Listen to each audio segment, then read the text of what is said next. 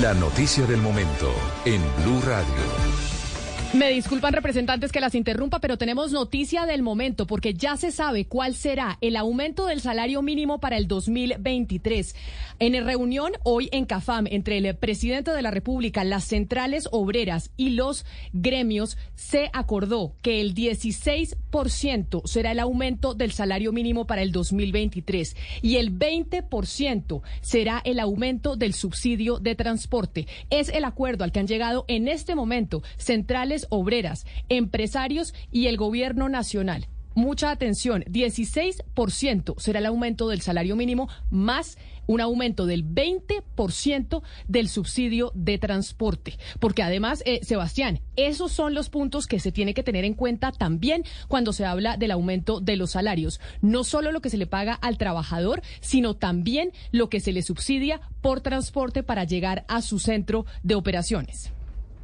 Sí, el, corte, el subsidio de transporte, cuatro puntos por encima eh, de lo que queda el salario mínimo nominal. Eh, esto sería, teniendo en cuenta la inflación y sumando la productividad, que es la productividad del trabajo, no, la del total de la economía, digamos que uno puede decir, Camila, que las centrales obreras terminan eh, ganando un poco la, negociación o el pulso.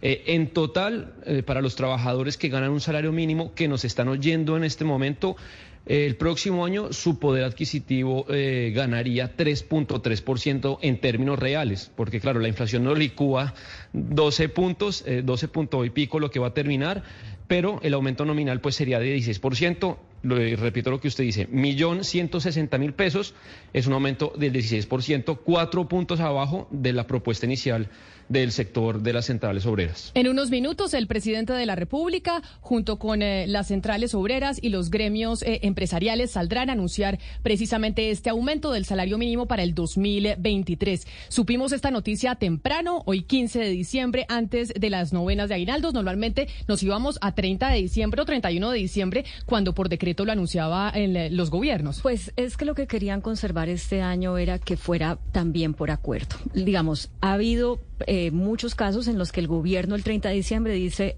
esto por decreto porque no hubo acuerdo, pero hoy se vencía el plazo para que fuera por acuerdo.